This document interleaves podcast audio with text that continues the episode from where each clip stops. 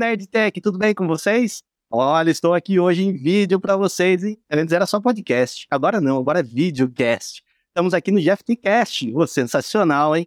E a gente vai falar muita coisa, mas primeiro deixa eu me apresentar. Eu sou Robson Agapito, QA por opção e agilista por prazer. Estamos aqui nesse maravilhoso ambiente com uma galerinha bem especial, hein? Primeiro, eu gostaria de apresentar para vocês eu de uma forma de acessibilidade, né? Então, eu sou meio careca, estou careca, não sou careca totalmente, apesar que minha filha fala o contrário. tenho a pele clara, tenho barba, estou de barba. Hoje minha barba tá meio branca, cara, acho que tô ficando velho. Não, mas estou bem. É, tenho uma de camiseta preta e com o arqueiro verde aqui. É, hoje vou falar um pouquinho do arqueiro verde, tá bom? E comigo, quem está aqui comigo? Tem a primeira pessoa, que é um cara top, é o Jorge Proice. É o maior radialista do Brasil. Não, não é radialista, mas ele tem um vozeirão. Se apresenta, Jorge. Salve, salve, Agapito. Bom dia, boa tarde, boa noite aos nossos espectadores. Indo pela acessibilidade, Jorge Homem Preto, 45 anos, barba grisalha, tá? Careca, eu, eu me assumo careca, ao contrário do Agapito, que quer ter cabelo, tá? E temos dois convidados maravilhosos aí, né, Agapito? Posso apresentá-los aí? Fique à vontade, Jorge, pode apresentar sim. Vamos lá.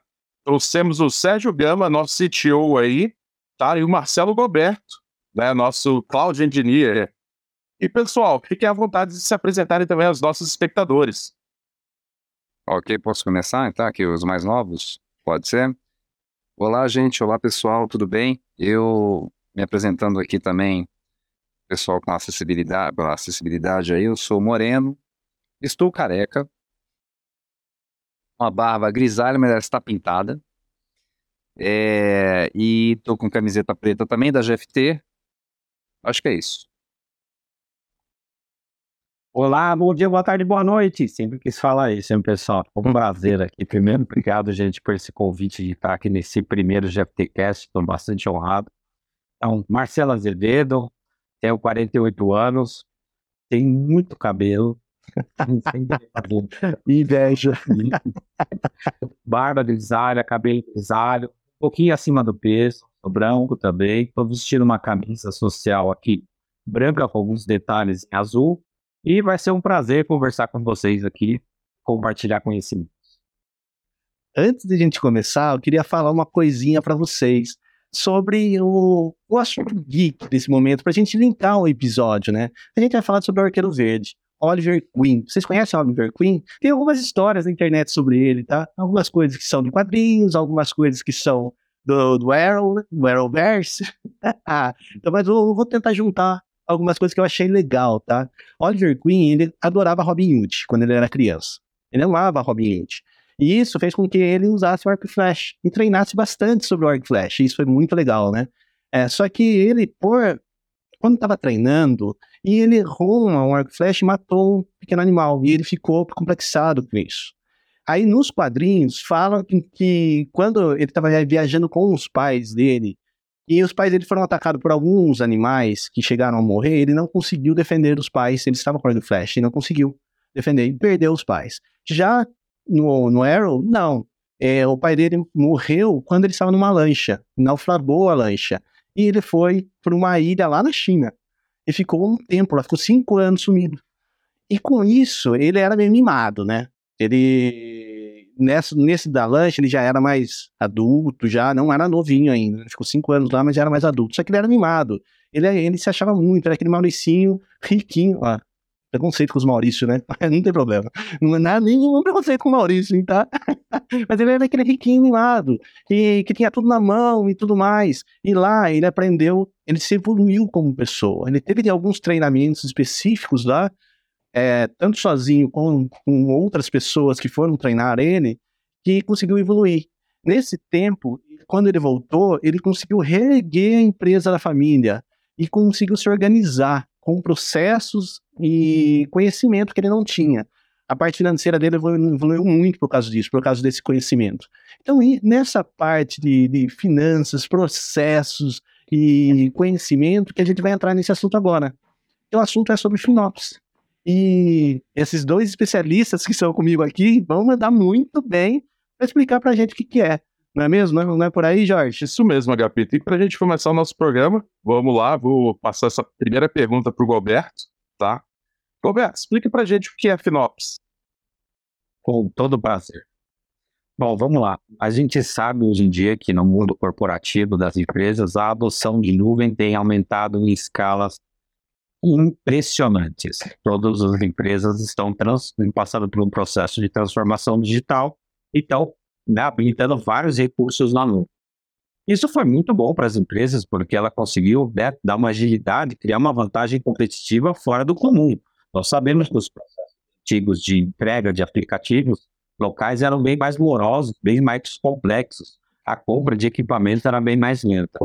E agora com a nuvem isso acelerou demais. Só que toda ferramenta ou toda metodologia nova ela contém uma contrapartida. E no caso da nuvem, são especificamente os gastos. Uma vez que a gente conseguiu granularizar os gastos na nuvem em valores assim impensáveis, hoje a gente não consegue controlar os custos se a gente não tiver alguma coisa para nos ajudar a isso. E o que, que é essa alguma coisa? Como é que eu posso, então, em vez de ter a nuvem como um problema, ter a nuvem efetivamente como uma vantagem competitiva dentro de uma organização? Foi daí que nasceu o termo FinOps. FinOps, no bom português, né, é um acrônimo da palavra Finanças e Operações, da tradução em inglês livre, e que nós entendemos que é a forma de habilitar o gerenciamento de custos da nuvem numa organização. Ou seja, com o FinOps, que é na verdade uma cultura, e aí vocês entendem muito bem como agilistas, o quão é difícil a implementação e a mudança de uma cultura dentro de uma companhia, FinOps também tem toda uma jornada para implementação para garantir que isso não seja simplesmente uma ação, e sim um processo recorrente dentro da empresa.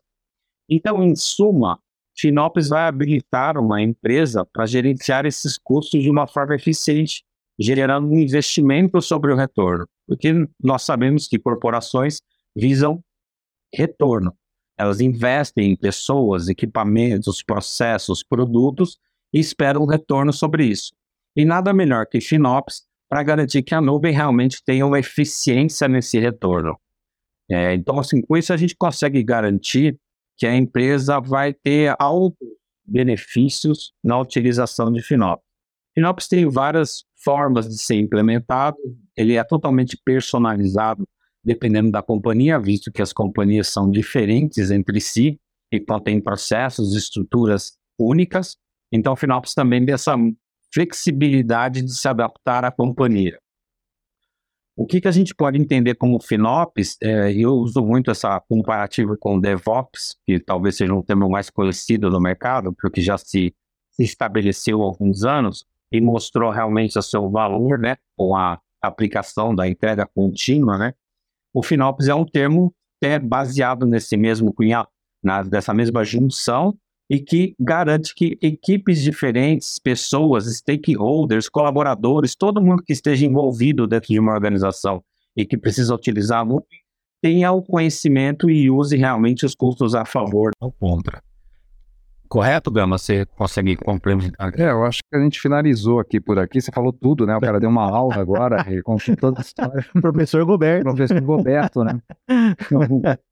Concordo plenamente, gente. Eu, eu trabalho com cloud computing já há uns 10 anos e cloud computing a gente defende a ideia de que a grande diferença é a possibilidade de crescer, escalar, usar recursos conforme a demanda. Mas aí vem o perigo que o Roberto falou muito bem, que é o cuidado com não estar sendo eficiente. Né? E a palavra é essa. Né? A gente, como empresa e na área de tecnologia, a gente suporta para que a empresa seja eficiente. E ser eficiente é fazer melhor com menos, né, cuidando do, das despesas.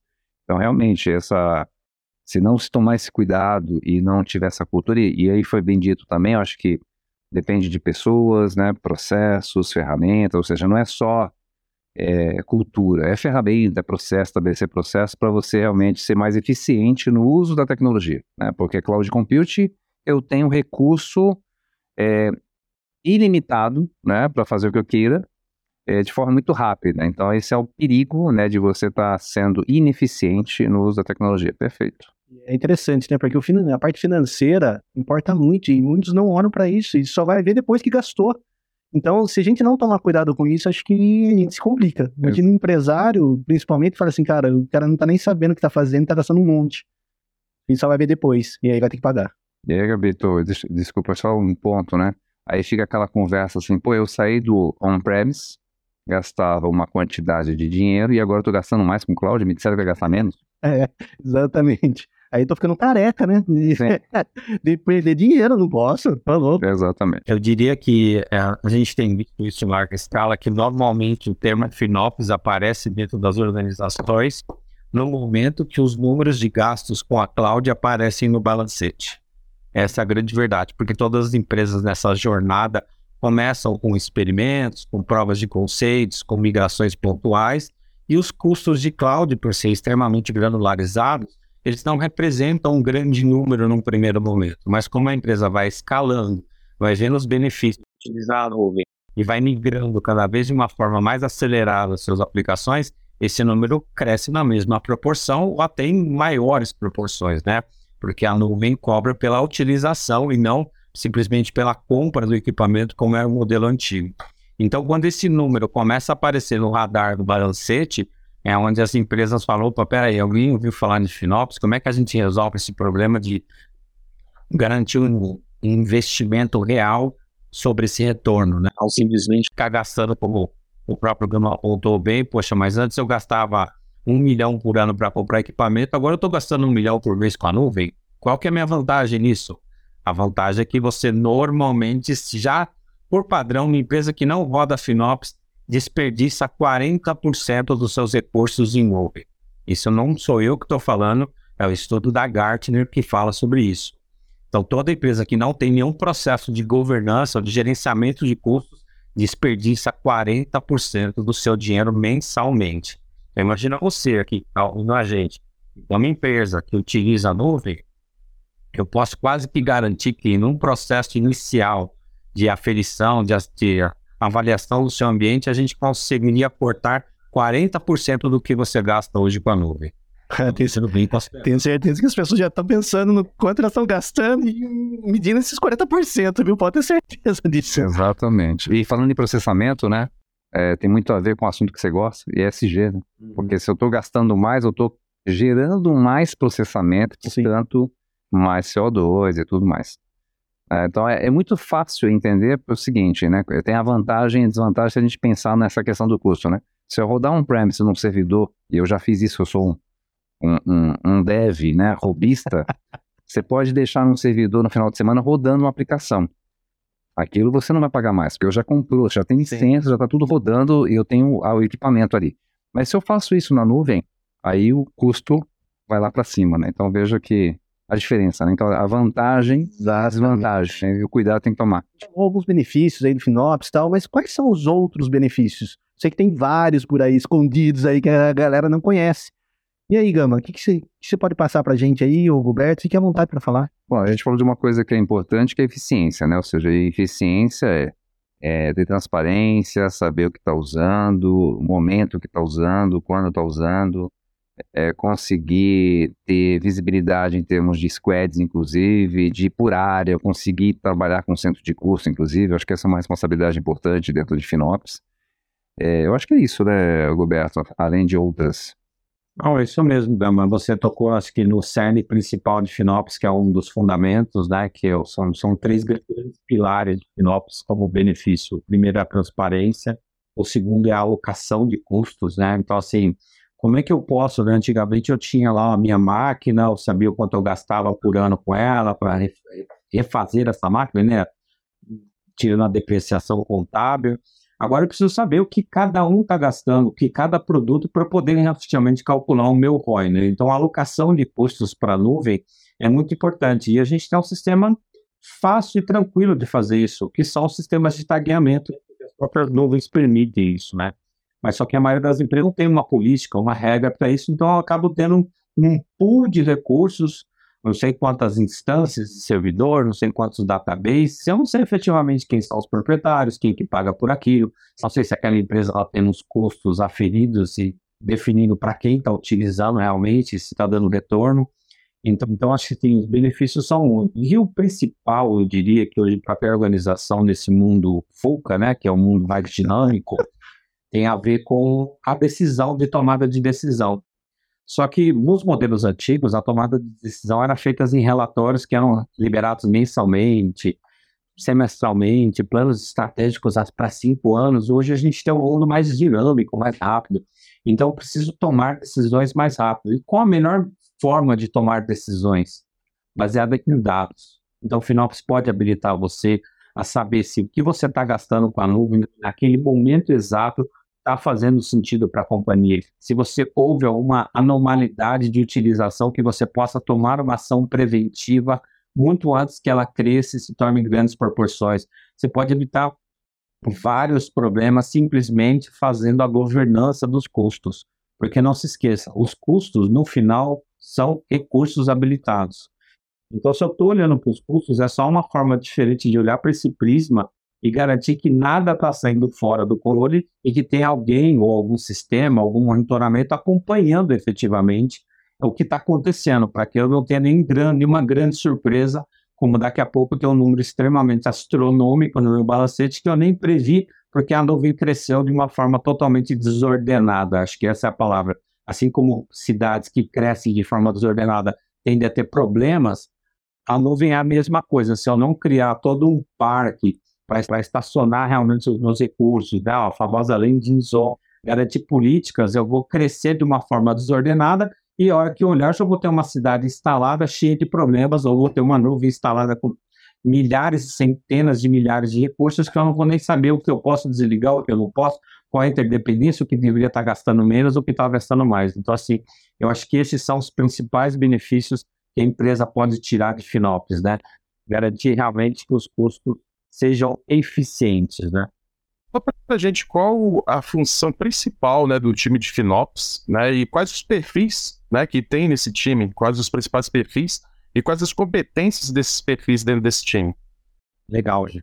Eu acho que é um assunto bem interessante porque FinOps, por se tratar de uma cultura, ele tem que permear toda a companhia, obviamente, né? Todo mundo tem que ser responsável pelos custos de nuvem porque antigamente os custos eram muito direcionados à área de TI, efetivamente, e a parte financeira se preocupava mais com a aquisição de equipamentos. E hoje não, a nuvem se tornou uma responsabilidade de todos.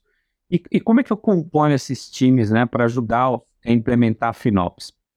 Obviamente que nós temos o time principal, que é o próprio time de FinOps. Normalmente são pessoas que são contratadas para fazer esse serviço, ou seja, garantir que a cultura de FinOps seja implementada em todos os níveis, em todos os times, em todos os colaboradores, permita treinamento, permita-se ser o guardião da informação, porque a gente sabe que uma cultura ela só tem chances de se perpetuar dentro de uma empresa se ela tiver um guardião dessa cultura, aquela pessoa que ou time que vai garantir.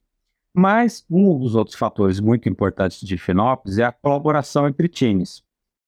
Nós todos sabemos o quão é difícil uma, uma equipe de TI conversar com uma equipe financeira. Nós não temos um linguajar comum.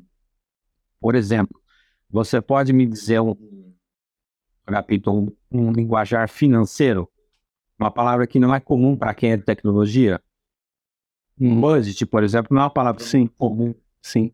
Né? Forecast.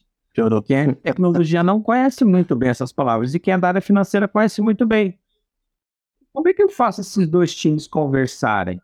Aí pro time de Finopes entra, porque ele vai criar uma normatização desses termos. Aquele que não sabe vai aprender e aquele que já sabe vai ensinar. Que legal. Vai haver uma equalização disso. Segue mesmo o caminho do DevOps, né? Isso, porque quando você fala de entrega contínua, o cara vai dizer, é, é o carteiro que vem todo dia aqui. Não, entrega contínua é a capacidade de conseguir colocar um produto rapidamente no ar. Então você começa a equalizar isso. Então, esse é o principal papel do time de Finópolis, né? Habilitar as tarefas que vão ser executadas, ser o guardião da cultura. Mas, obviamente, esse time não tem conhecimento técnico e nem conhecimento de finanças e muito menos conhecimento de negócio, que aí que entra os demais times que faltam. Você tem um time que são os gerentes de produto. O meu amigo Jorge conhece muito bem, né, Jorge? São os famosos POs, né, os Product Owners, são os que realmente conhecem o que, que o produto tem que entregar de valor ao negócio. Ele não conhece estruturalmente como é a arquitetura, ele não conhece como que é o produto, mas ele sabe como que o que o produto tem que fazer, o que, que ele tem que entregar. E esse time é muito importante porque ele se torna responsável por aquela estrutura que ele está criando. Ele não deixa de ser só mais um consumidor de tecnologia, e sim ele se torna um responsável pela tecnologia do seu produto. Que essa é a grande diferença. Então esse time passa a absorver conhecimentos de finanças e conhecimentos de tecnologia, que é o que conecta o próximo time, que é o time de operações.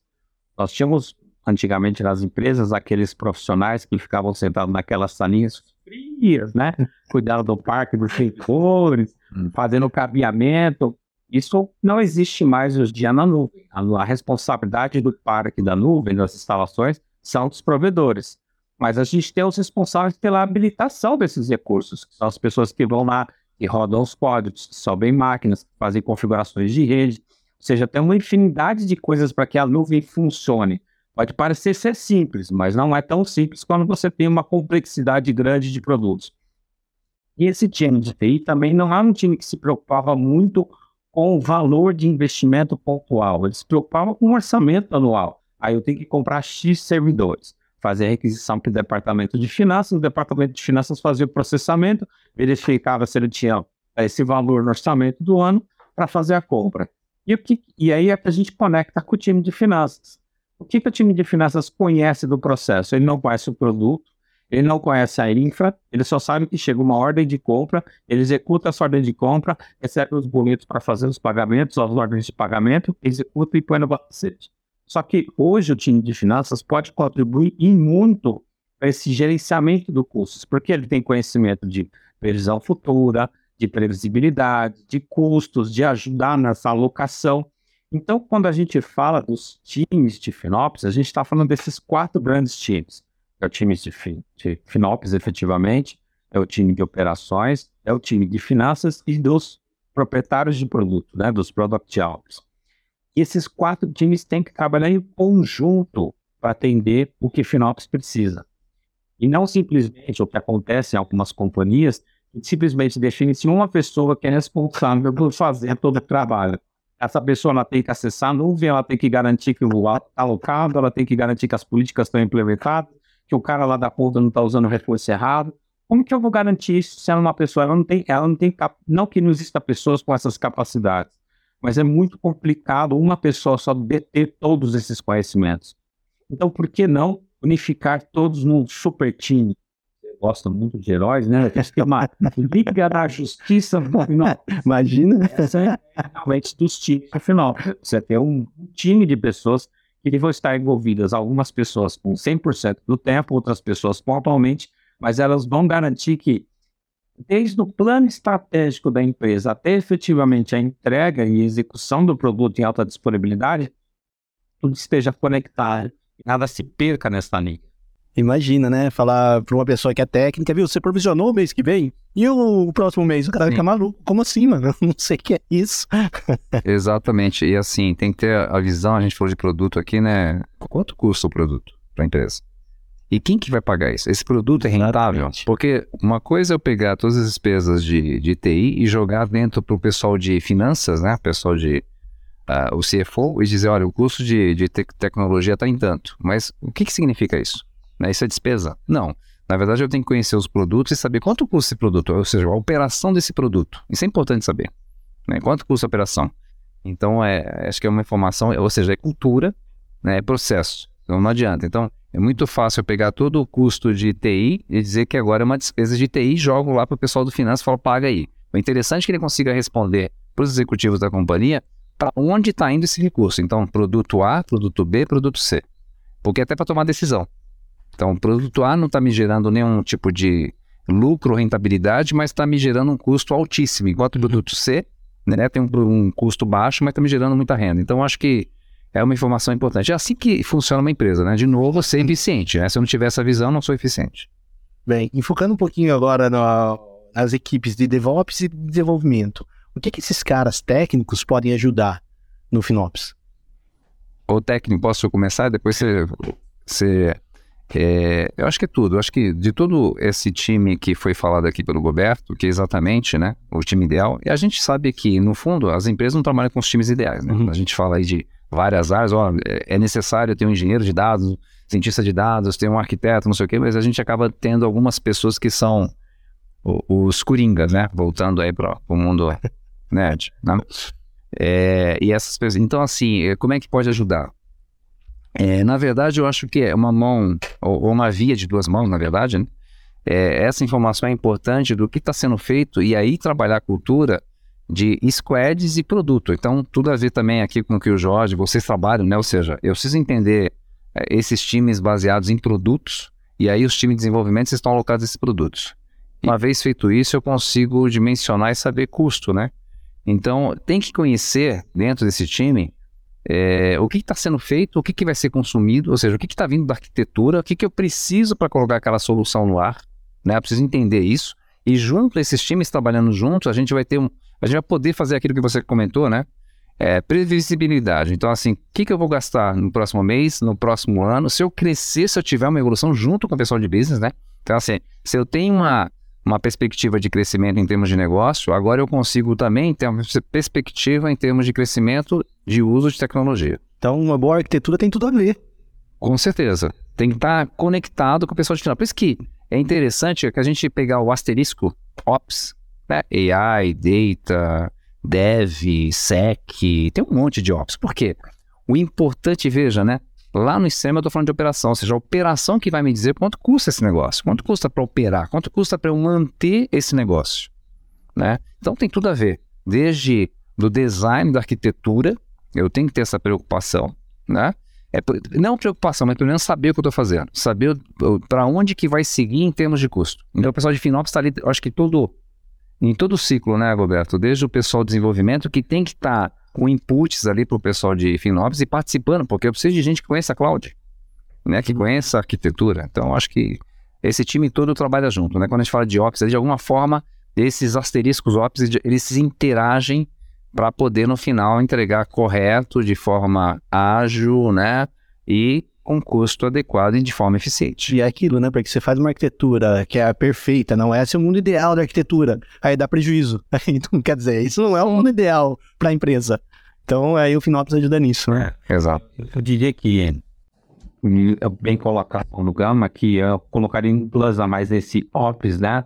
E aí entra o DevOps, o FinOps. Operação, ela hoje se tornou responsável pelo ambiente de nuvem. E quem melhor que o próprio responsável por montar essas estruturas pode garantir que eu estou montando a estrutura ideal? Que a, eu estou fazendo uma observabilidade dessa estrutura para garantir que ela está tendo eficiência financeira, além efetivamente da eficiência operacional. Porque não, não faz muito sentido dimensionar um recurso muito maior do que o necessário. Eu posso estar garantindo que o meu usuário lá na ponta não está tendo nenhum tipo de problema de acessibilidade, de tempo de execução, mas eu posso ter um recurso menor, gastando menos, oferecendo o mesmo resultado.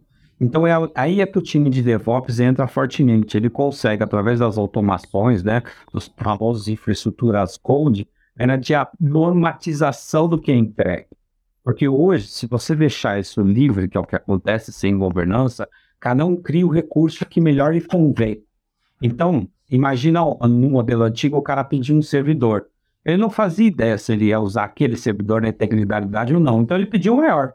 Porque ele não sabe o tamanho da aplicação, não sabe se o cara vai crescer.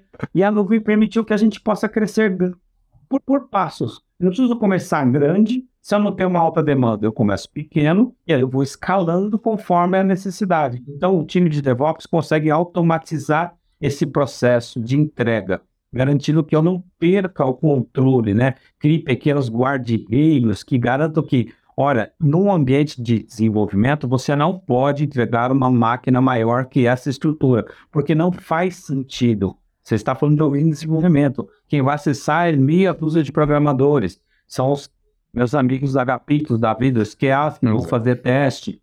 Não é necessário, né? Você tem uma grande estrutura, diferente no ambiente produtivo, que aí sim talvez eu tenha que ter uma configuração mais, mais maior, mais parruda para conseguir atender a demanda de usuário. que no primeiro momento pode ser pequeno, estou lançando um produto novo. Uma outra coisa que DevOps ajuda muito nesse processo é o compliance. Será que eu estou criando com a segurança que eu deveria criar? Será que o que está sendo implementado está tendo a segurança que deveria? Porque isso é importante para a empresa, não ter brechas de segurança, porque brechas de segurança podem acarretar com problemas. Então, o DevOps também consegue incorporar isso lá dentro. Então, acho que isso é o que traz bastante de DevOps, por isso que o time de operações é um dos times pilares do FinOps, né? Olha lá, DevOps. Olha lá, agilista. Criou. Vocês agora, hein? QA também. Não falou de QA aqui, hein? É. Sobrou para todo mundo, né, Gabi? E aí, pessoal, eu queria saber a influência, né? A gente falou aqui bastante sobre segurança, sobre cloud e tudo, mas qual a influência direta né, da segurança na nuvem para FinOps, né? Se vocês puderem complementar um pouquinho mais, dessa vez eu vou passar para o Sérgio. O Sérgio está mais quieto aí? Opa! Ela tem tudo a ver, influência total. É, a gente trabalha normalmente, quando a gente trabalha com a parte de infraestrutura, e a gente fala de operação, parece que a gente está falando do final, né? Mas tem que começar lá no início, né? Então, assim, eu entendi o negócio, de novo, né? Eu insisto nisso, porque a gente entender o negócio. Porque se eu perguntar para o desenvolvedor, que é todo animado, ele quer o melhor ambiente do mundo, não importa o tamanho do negócio e realmente o que, como é que vai evoluir. E aí, respondendo, Jorge, segurança tem tudo a ver, porque impacta no correto uso. Então, se eu abrir para todo mundo e não tiver um controle, por exemplo, que a gente chama do RG, do Resource Group, ou seja, como é que vão ser montados esses ambientes, né? Quem é que pode montar esses ambientes e de que maneira que esses ambientes vão evoluir? Quem que pode agregar mais serviço, inclusive, ao ambiente? Tem que ter segurança envolvida. Então, segurança no, no sentido de uh, como é que eu monto esse ambiente, como é que eu faço a governança e gestão desse ambiente. Então, envolve segurança. É, envolve também, que talvez seja segurança ou não, mas como que esses códigos, porque eu, por um erro de desenvolvedor, eu posso crescer e escalar o uso de um serviço.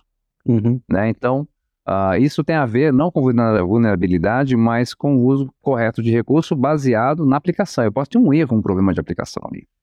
É, então, segurança tem tudo a ver, tá, Jorge? É, tem que ter segurança envolvida, porque eu não posso permitir que todo mundo do time, de alguma forma, impacte direto ou indiretamente em uso de recursos de forma incorreta. Tá? Eu acho que esse é um dos pontos. Não sei se tem outro ponto aqui que o Goberto queira colocar também. Não, acho que isso foi bem, bem, bem feliz, Guilherme, é isso mesmo. Eu acho que assim, o, o, principal ponto que o Finops pode apoiar a questão de segurança, lembre-se que Finops trata-se muito de monitoramento e observabilidade do ponto de vista de custos. É, eu sei que existe toda a parte de SRE, que hoje é utilizada dentro das companhias exatamente para monitorar o consumo, o processamento e tal. Mas você também ter um, um plus, que é o viés de olhar o custo, você pode identificar anomalias com essas de desenvolvimento, um possível brecha, um possível DDoS de ataque efetivamente a um sistema. E isso você consegue identificar rapidamente pelos custos, porque o FinOps tem uma das tarefas que habilita o alerta, o monitoramento do que está acontecendo. Se você tiver um gasto que ultrapassou o budget, né, o orçamento definido, alguém vai ser alertado e alguém vai ter que tomar uma atitude, nem que seja só olhar e falar, não, tá tudo certo, é isso mesmo. Era para acontecer isso. A gente fez uma campanha de Natal, e aumentou o consumo no site. Não, a gente não está fazendo nada e está consumindo em larga escala o nosso recurso. Nessa hora você consegue já startar um processo preventivo para tentar sanar aquele problema. Consegue reativamente, né, proativamente acionar o desenvolvedor para que ele faça análise por que, que aquele determinado container está escalando sem acesso. É porque ele não conseguiu, não eliminou o processo da memória ou alguma coisa nesse sentido. Então, é, segurança em Finópolis acaba sendo uma consequência, né? Finópolis acaba habilitando uma forma também de olhar para esse viés, que muitas, por padrões, todos nós sabemos que nós devemos ter o data privacy por designer, boas práticas de segurança, a permissão de acesso mínima, né? Mas a gente acaba esquecendo para isso também. Então, o Finópolis também traz isso para a mesa, fala, olha, quem pode acessar esse recurso quem vai poder criar recurso na nuvem? Quem é os times que estão habilitados para isso? Então, ao final, você começa a fechar essas portas e trazer para a mesa o tema segurança. Então, acho que é, é, faz total sentido isso, né? Putz, muito legal isso, hein? Mas quais são as ferramentas que ajudam o time de, de? E, e dá para. Tem, tem, alguma ferramenta que faz multi-cloud, para usar em vários clouds, ou não? Tem que ser específico num cloud único, né? E não consigo usar multi-cloud para ter o FinOps. É, Gabito, deixa eu começar aqui, depois o Roberto ele remata. É, eu acho que tem que começar com aquilo que já vem, que já tem como ferramenta que faz parte da nuvem. Então já existem algumas formas e ferramentas, são ferramentas que já na própria nuvem tem. Então, a própria calculadora, primeiro para você saber o que, que você vai usar, o que, que você vai gastar, baseado no negócio, baseado em volume, então já começa por aí, né? É, você tem uma estimativa, aliás, antes disso, né? Você tem uma estimativa correta. É, Existem algumas coisas dentro de Resource Group, dentro do, das áreas que você monta na, na própria nuvem, que você pode monitorar, criar alertas, inclusive de consumo criar tags, ou seja, você começa a dividir custo baseado em tag, então você começa agora a ter visão. São coisas que já está dentro da plataforma que você pode utilizar no dia a dia. E aí tem a ver com cultura. Então a cultura de deixa eu olhar, deixa eu, eu não vou criar um criar um ambiente onde eu tenho um projeto, tenho 10 projetos rodando lá dentro. Então é difícil fazer gestão em cima disso. Então o ideal é ter os squads baseados em Resource Group, criar as tags corretas e aí eu consigo ter algum monitoramento. E aí, lógico, existem ferramentas e específicas, inclusive, para fazer com multicloud, que acho que o Roberto pode falar melhor do que eu. Sim, muito bom. Eu acho que você usou, assim, os provedores de nuvens, de uma forma geral, eles estão começando a olhar com esse viés muito forte para a parte de FinOps. Porque é uma cobrança natural do mercado. Muitas vezes, quando o mercado começa a gerar uma demanda, os próprios provedores acabam garantindo isso. Então, a nuvem já tem trazido várias ferramentas que são totalmente gratuitas para você utilizar. Porque é de interesse da nuvem que você consuma mais, mas que você consuma eficiente para que você se sinta confortável em cada vez aumentar o seu parque de recursos, a utilização da nuvem. Então a nuvem já consegue oferecer a calculadora, ela tem vários dashboards, vários acessos às informações de faturamento, no menor nível de granularidade. Ela já permite toda essa alocação através de tagueamento dos recursos, então isso facilita muito ela tem algumas ferramentas de geração de política para que você possa criar guarda-reios para que as pessoas criem um mínimo de informação ou a informação que é permitida ou o recurso que é permitido para determinada condição. Então, tudo isso vai fomentando. E tem plans que eu acho que fantástico em todos os três grandes players, né? Que é a própria Microsoft, a GCP, a Google e a AWS com a Amazon, que são os advisors. Então, essas três nuvens já oferecem ferramentas que ajudam a, te, a pontuar onde você pode ser mais performático eficientemente. Então, baseado em inteligência artificial, né, em IOPS, ele consegue analisar como está o consumo ou processamento de um determinado recurso que você já dimensionou, e ele fala assim: olha, baseado no histórico das últimas três semanas, esse recurso está gastando muito e você está usando pouco.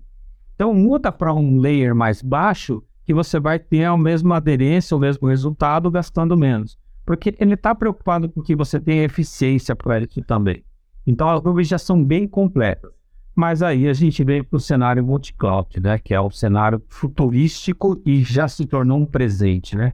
A gente falava isso no futuro, como a cloud seria o futuro, e hoje já é mais que passado, porque quem não está na nuvem está para trás já, né? Empresas que não adotaram a nuvem em cinco anos eu não estou sendo pessimista, eu estou sendo até otimista, vão deixar de existir no mercado por conta de não adotar uma coisa que é inovação tecnológica. A questão dos custos é a mesma coisa, então assim, a gente precisa garantir que eu esteja utilizando esses custos de uma forma eficiente. Então, a, a utilização de multi-cloud faz total sentido, porque muitas vezes, lembrando que a diferença principal entre os servidores, entre os provedores de nuvem, é o custo. A gente tem os mesmos provedores prestando basicamente os mesmos serviços. Instâncias de processamento, instâncias de armazenamento, banco de dados, serviços diversos. Mas se você olhar no fundo, são todos computadores que estão provendo alguma coisa. Então, o que muda entre os provedores é o preço. E já que muda o preço, eu não posso usar isso a meu favor como corporação, se na hora de implantar uma solução eu falar assim, Deixa eu ver quanto está no A, deixa eu ver quanto está no B, deixa eu ver quanto está no C. Será que no C eu consigo fazer uma, uma negociação comercial melhor que no B? Então, eu passo a utilizar a nuvem de várias maneiras, com vários provedores, para tirar o benefício para a minha empresa do retorno de investimento. Só que aí eu estou criando um complicador aí. Eu tenho que monitorar uma nuvem, eu tenho que monitorar três. Poxa, aí vai complicar, porque é como o Gama falou, vou entrar lá no painel da AWS, vou ter que fazer uma política. Vou ter que entrar no painel da Microsoft, vou ter que fazer uma política vou ter que baixar o relatório da Microsoft, vou ter que baixar o relatório da GCP, colocar uma, ferramenta minha de análise de dados, criar é, um Excel, né? O famoso Excel. a melhor ferramenta que existe, cara. eu vou ter que criar um relatório unificado para que faça sentido para a corporação, porque imagina eu chegando para um CEO da empresa e falar assim, ó, nessa nuvem a gente está gastando 10 e nessa a gente está gastando 20. Tá, mas e o produto? Não, o produto está instalado nas duas, parte nas duas, e eu não sei te dizer exatamente quanto que ele gasta. Então, assim, inviabilizou o gerenciamento de custos, porque eu não estou dando transparência. Então, já existem muitas ferramentas no mercado que fazem o gerenciamento de custos, né? E eles conseguem ter essa capacidade de olhar para várias nuvens. Por quê? Porque as próprias nuvens, os próprios provedores de nuvens criaram ferramentas, a gente já está cansado de vir sobre a tal das APIs, né, para que eu possa consumir essas informações de tudo que acontece dentro da minha nuvem. O custo, o uso, os recursos que eu tenho habilitado, os níveis de acesso. Então, essas ferramentas já estão preparadas para conectar essas bases de dados e trazer para dentro no ambiente da plataforma. Legal. Então, ela faz isso, ela consegue montar um histórico para que eu possa fazer comparativos, é, fazer réguas de mudança, em que momento que eu mudei, quando que eu passei a economizar, mas além disso, essas ferramentas conseguem unificar numa única plataforma todo o meu gerenciamento efetivo. Se eu crio uma regra que eu não posso criar uma determinada máquina de um determinado tamanho ou um ambiente específico, não posso criar uma, um EC2 na Amazon de tamanho X, no de desenvolvimento, eu também consigo criar, eu consigo criar essa política e a minha ferramenta replica em todas as nuvens, independente de onde eu faço a entrega desse recurso. Então, isso vai facilitar muito. Vai facilitar na hora de gerar relatórios. A mesma tag que eu usei para criar um recurso na Amazon vai ser a mesma tag que eu vou usar para criar na Microsoft. Então, quando eu tiver meu relatório final, ele já vai estar tá unificado. É tipo um integrador, né? No marketplace que tem no, no mercado. Um integrador no meio que se cadastra ali ele replica para as. Exatamente. Ele consegue trazer, além disso tudo, obviamente que as nuvens têm a parte de inteligência artificial da operação, essas ferramentas têm um plus a mais. Eu vou dar um exemplo aqui de um caso real. Existe uma ferramenta de mercado que ela consegue desligar as máquinas virtuais no momento que ela não está sendo usada. Por quê? Porque a gente sabe que hoje a gente está usando em larga escala o modelo de virtual desktop dos colaboradores, de uma forma geral, tem os seus computadores na sua casa, mas sua estação de trabalho está na nuvem, né? Que é onde ele vai lá e acessa via Citrix e tantas outras ferramentas. E quando ele sai para almoçar, o que, que acontece com essa máquina? Ela está ligada, ela está gastando, porque você não vai desligar essa máquina porque o cara almoçar.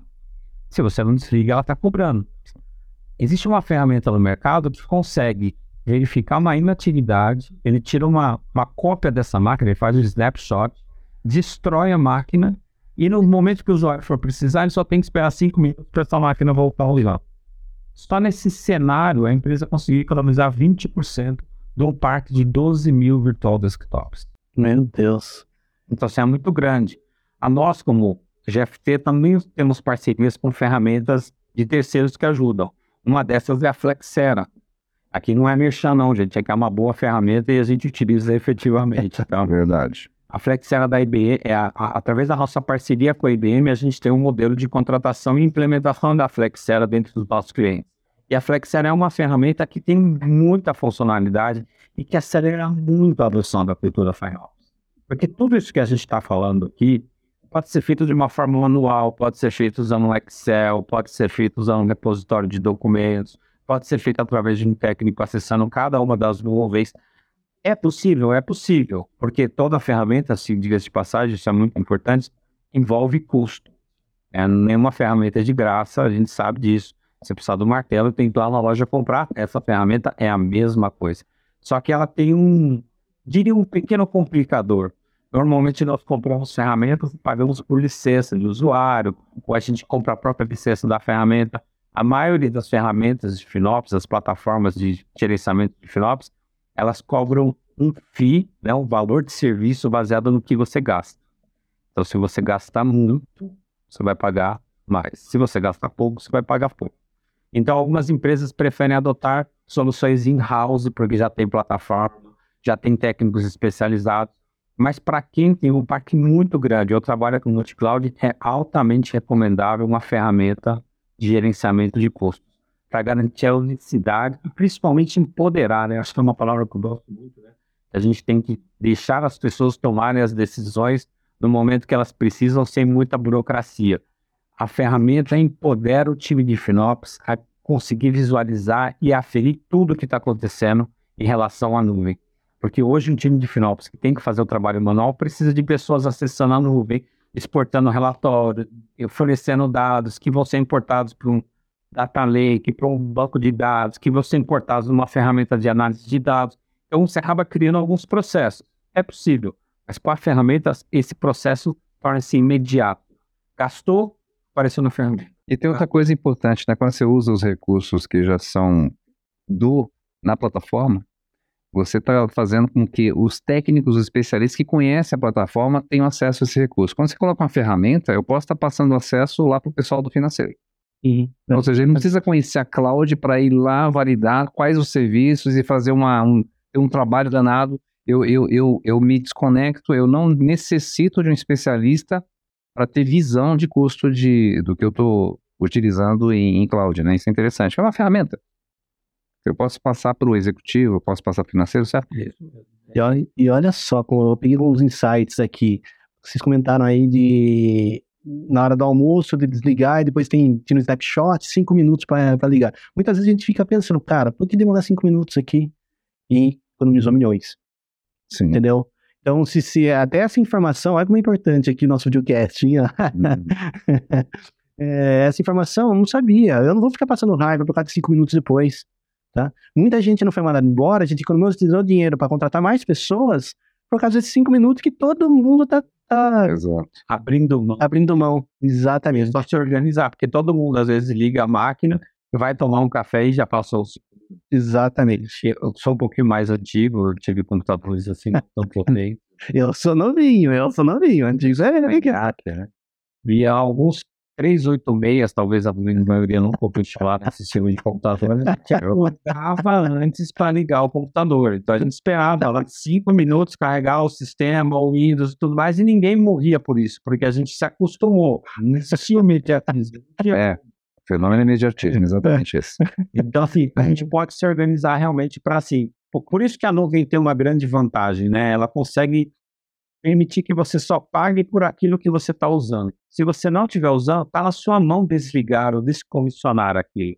Então, isso é uma grande vantagem, diferente de um computador que a gente compra e coloca na nossa casa. Já comprou. Se ele vai estar tá ligado ou não, o máximo que ele está fazendo é gastar energia. Agora não está gastando mais licença, é, processamento, nada disso. O problema da cloud é que você deixou ligado, é a luz. A gente está falando do 386, né? Que o 286 antes, né? Daí você digitava o dia e você via aparecendo lá letras. Sim. Daí acho que 486, você dava um dia e você não via mais. Falei, nossa, que sensacional. Fazia rápido, nossa, que coisa. Né? então, vamos lá. Bastou uma imagem e ela carregou por link. Ela carregava por blocos, assim, você não conseguia ver. Ela carregava o primeiro bloco, é isso aí. Isso aí, eu não sei, eu não conheço, tá? Eu, eu não conheço. Isso aí, eu não conheço, não. Eu vi no filme. ah, mas a Giovana que tá aqui, ela conhece. É, ela tá aqui, ela não quer mais tá aqui, mas ela tá aqui. Tá doida pra é. falar, mas. É a produção, sabe a produção que assim, parte, então tem. Tem uma produção aqui, tá vendo a gente aqui. Né? Então ela, ela falou que conhece, né? Conhece, tô sempre, né? É. Confirmando aqui sim. Não, o bom, o bom da resposta do, do Goberto foi que a gente foi pro futuro e pro passado e a gente poderia até mudar o personagem do episódio, né? Poderia ser o Doutor Estranho no, no Goberto Verso, né? Porque foi lá na frente, voltou pro 486 ali, o 286. Bem legal. E aí, pessoal, é um modelo serverless, né? Ele compatível, logicamente, com a arquitetura é, prevista, ele ajudaria em, em, em, certo ponto na implantação do FinOps? No que, que ele ajudaria né, propriamente? Você fez assim, tocou num ponto que eu acho que é o mais futurístico presente da, da cloud, né? que é a gente falar de programação sem servidor. Esse termo serverless, né, que todo mundo ouve falar, e todo mundo acha que ah, então não tem computador rodando. Não tem, roda no... Tá na, tá na cloud, né? Na cloud. cloud. Já não tem lugar nenhum. Eu acho que assim, com o modelo serverless, para refrescar aqui pro pessoal, né, que é a capacidade de a gente executar um código-fonte sem estar associado efetivamente a uma instância, ou seja, você não tem a responsabilidade do, de, da dimensão do, do recurso que vai ser utilizado para aquela execução de código, você não é responsável pela memória, pelo armazenamento, você não é responsável por nada. Você é responsável pelo seu código-fonte. E a responsabilidade da execução em alta performance, em alta disponibilidade, é responsabilidade da nuvem, do provedor. Esse é o modelo mais perfeito até o momento para questão de alocação de recursos. Vamos pensar hipoteticamente num cenário que eu vou criar uma API para que as pessoas possam consumir a consulta do seu CEP. Então, eu vou construir um código lá, onde a pessoa vai ter que entrar com o seu CEP e eu vou responder qual é o endereço, se aquele endereço existe ou não. Quando eu crio esse serviço e colocar ele na nuvem, numa função de serverless, quanto que eu vou pagar efetivamente se ninguém chamar a minha função? Ah, pergunta. É, não... Zero. É no com. No, no serverless. Serverless, antes. Porque, é, e porque não está usando, né? Não tinha nada. Então. Agora, vamos supor que esse serviço me custe um centavo para a execução. Se eu tiver mil pessoas chamando, eu vou pagar Mil centavos. Isso aí. Dez, dez reais. Dez reais. Eu já fiz a conta. Já fiz a conta. Já fiz a conta. Mas o que é legal, acho que para o pessoal até entender, quando a gente está no. Eu posso, a gente pode chamar de tradicional, a forma inicial né, de se fazer um deploy de uma aplicação, eu tenho que é, fazer uma configuração de um servidor na nuvem. Eu estou na nuvem, mas eu configuro, ou IaaS, ou PaaS, não importa. Ou seja, eu estabeleço ali um, um ambiente onde eu vou dizer quanto eu vou rodar de CPU, quanto eu vou ter de memória. Imagina uma máquina que é virtual, está na nuvem, né? Então, exatamente o que o, que o Roberto está falando aqui é o seguinte, eu não faço isso. Porque se eu colocar essa mesma API de consulta de CEP e colocar num servidor, ah, vamos colocar num servidor de 4 megas de memória, né, com uma configuração básica. Se eu tiver 10 pessoas que fizeram pesquisa durante esse mês, eu estou pagando essa infraestrutura por um mês inteiro. Porque eu pago por isso. Uhum. Usando não.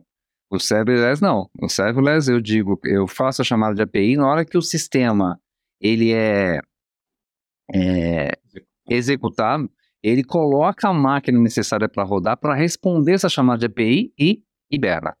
Não estou pagando mais nada. Então paguei para executar. Então, se tiver um milhão de chamadas, eu estou tendo um milhão de chamadas para né, de alguma forma eu estou tendo demanda para isso interessante. Eu vou pagar por um milhão, mas então é, é, é uma resposta interessante para a FinOps, né? Para ser eficiente no uso de tecnologia. Eu vou usar, vou pagar no momento que eu preciso e a quantidade que eu necessito, porque também tem isso, ele vai escalar. Sim. Como eu falei, eu posso ter um milhão, ele vai escalar automaticamente, responde esse um milhão de chamadas e libera. Interessante. E aí vem de novo a equipe de arquitetura, né? Porque, lógico, não é toda a arquitetura, toda a aplicação que cabe no serverless. Às vezes você tem arquitetura que não cabe.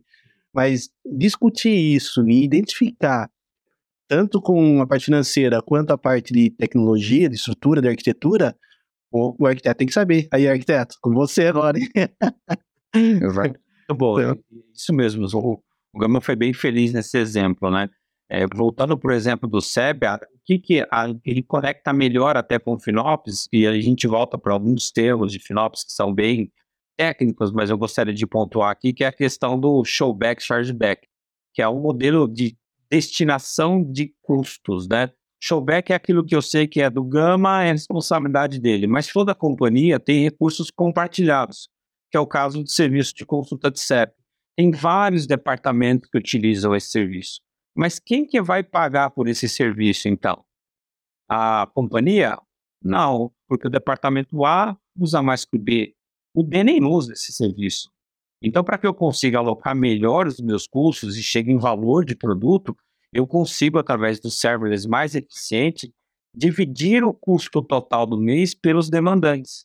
Então, se o departamento A foi o que mais fez 50% das consultas e aquele recurso no final do mês me custou mil reais, ele vai pagar 500 reais. Eu vou destinar 500 reais para ele. Vou fazer a divisão, né, o chargeback desse custo com cada departamento. Então, o serverless habilita muito rapidamente isso, trazendo além da eficiência de, de custos, porque eu só pago por aquilo que eu estou usando, ainda me habilita de dividir os custos corretamente no caso de recursos compartilhados. Então, é o melhor cenário. Ah, então eu vou transformar tudo em serverless a partir de agora. Não, você acabou de explicar isso para gente, que é uma decisão arquitetural. A gente tem empresas que têm modelos super diferentes de projetos e de necessidades. Mas eu diria, gente, que se a gente parar para pensar e olhar, no final, muita coisa pode ser utilizada com modelo serverless. É que é mais trabalhoso, é, mais, é dar mais trabalho gerenciar tudo isso, a, a garantir a conectividade, a segurança, né, o compliance das práticas de mercado, mas é o modelo do ideal que já está se tornando presente agora. E, e você falou tudo. É, tudo começa na arquitetura. Então não dá para fazer uma arquitetura de qualquer maneira e depois se preocupar só na operação quando porque você pode tomar uma decisão de uma de uma API dessa que a gente está dando como exemplo, de novo, CEP, e colocar num, num ambiente onde ele é muito pesado, com Kubernetes, com Java, com e aí você não consegue, depois na operação você percebe que, pô, se eu tivesse feito com serverless e com a linguagem ou um framework mais leve, eu estaria gastando muito menos e teria sido muito mais eficiente. Então, tudo, acho que tudo, qualquer assunto que a gente colocar aqui para discutir, tudo começa na arquitetura. arquitetura. Ou seja, a arquitetura não é, pô, então como é que eu resolvo o SEB? Eu coloco um programa para rodar que acessa uma base de dados, receba um parâmetro e devolvo. Pode ser qualquer coisa, rodando Java, ou Python, ou Node.js, ou linguagem C, Posso rodar um Delphi dentro de uma máquina virtual de Windows? Pode. Só que isso vai ter impacto tanto na DevOps como todo, todo, todo o ciclo, né? Ou seja, se a gente olhar o ciclo então, é, bem colocado por você, é, a arquitetura tem que começar a olhar tudo isso, segurança, né? Ou seja, security by design, olhar a questão de FinOps, é importante estar olhando lá na arquitetura, ou engenharia, né? Aí se a gente fosse por isso, Sim. o arquiteto não está olhando a engenharia, mas a engenharia falou, opa, calma aí, aqui é serverless. Por isso que o time de operações faz tanta parte do time, que faz tanto, é tão importante no, no time de FinOps, porque muitas coisas já estão instaladas dentro das companhias. Os sistemas, as rotinas, os dimensionamentos, as arquiteturas. Quem que pode apontar que eu estou no caminho errado? É FinOps. Porque a partir do momento que eu começar a ferir e alocar, eu vou ver que aquela solução em Delphi lá está gastando muito e, e ninguém está usando. Então, talvez eu não conseguiria ou até descomissionar ou modificar por um modelo mais eficiente. Aí as empresas começam a pegar o que ela já tem na nuvem, que já está funcionando, e se transformar numa versão que funciona muito melhor. Então, afinal, joga essa luz para realmente para que eu saiba quanto que cada produto gasta para que ele exista. Então, vai agregar muito e vai permitir que empresas economizem dinheiro, invistam em mais recursos, em mais inovações, em mais tecnologias e até mantenham a sua perpetuidade, porque FinOps, a gente fala muito de gerenciamento de custos de nuvem, mas toda vez que a gente fala de gerenciamento, no fundo a gente está gerenciando risco de alguma maneira. E custo para nuvem é um risco. Se eu crescer demais, eu posso falir a empresa. Por mais que ela tenha um excelente produto, se ela estiver gastando mais do que ela está ganhando, ela está tendo um problema, né? Então acho que o final nos ajuda muito nesse sentido. E agora eu tenho uma pergunta, vou voltar à pergunta. Agora eu vou fazer pergunta, pode? Será que QA não teria que ver isso? QA, olha assim, QA não deveria olhar o que está sendo usado, porque teste de upload e custo disso quando rodar um teste, falar, olha, isso aqui não está legal. Está legal funcionalmente, mas isso vai gerar um custo absurdo. Não sei. Mas eu tô sacaneando aqui agora. Se o QA fizer isso, vai ser o melhor QA do mundo. Tá? Porque o foco principal do QA é diminuir custo. Ele vai falar assim, cara, onde que a empresa perde dinheiro? É aqui, então é ali que eu tenho que testar. É ali que eu tenho que garantir que não tenha bug. E eu, como QA, muitas vezes eu testo aonde? Na arquitetura. Eu já vou direto na arquitetura. Uhum. Como que é a arquitetura aí? Deixa eu ver. Para evitar o bug. Não chegar depois lá e tá o bug lá. Entendeu? Então o financeiro tem total a ver com o que há. Sim. Então. E nós vamos lançar o primeiro QA Finópolis do Brasil. Pronto, compartilha agora. Eu não tinha pensado nisso, isso que eu lancei aqui, que eu falei, porque... Nós vamos conversar, ah, mas nós vamos avançar nesse assunto, Gama. Legal. E, pessoal, ah, o seguinte, é, como que a galera pode aprender mais sobre FinOps, né? Como que o, é, os nerds que estão com a gente aqui, esses nerds, nerds techs que estão com a gente, podem aprender mais sobre FinOps? Qual é a dica que vocês dão para eles, tá? Porque aqui a gente tá com dois mestres aqui, ó. Depois eles já falar um pouquinho deles aqui. Mas qual é a dica final, final que vocês dão para esses caras? Ou essas caras, né? Ó, eu tô olhando pra uma dica aqui. Eu quero fazer um. Bom, vamos lá, gente. Antes de eu fazer o merchan efetivamente, então, acho que assim, o primeiro ponto, assim, hoje a gente tem um negócio chamado internet, que eu acho que ajuda bastante. Você se digitar só no Google lá, Finops, você vai achar uma pancada de material, assim, muitos artigos, matérias. Eu acho que é um bom começo, porque a gente tem vários níveis de artigos, né, para a pessoa começar. Mas, obviamente, que a GFP, tendo especialistas em house, né, dentro de casa, também fornece essa informação. Então, vocês vão poder, aqui vai estar o link aqui embaixo, mentira, eu não sei onde vai estar o link. Vai ter o atalho aqui, aqui em cima do lado. Vai ter um atalho para um white paper que a GFT disponibiliza que, que esse white paper tem? Esse white paper foi escrito por especialistas da GFT para te dar os primeiros passos do que realmente tem que entrar no radar de uma companhia. Então a gente tenta, através desse documento, a GFT dar os nortes para que você possa contactar a GFT, contratar a gente para te ajudar a reduzir, gerenciar esses custos, né?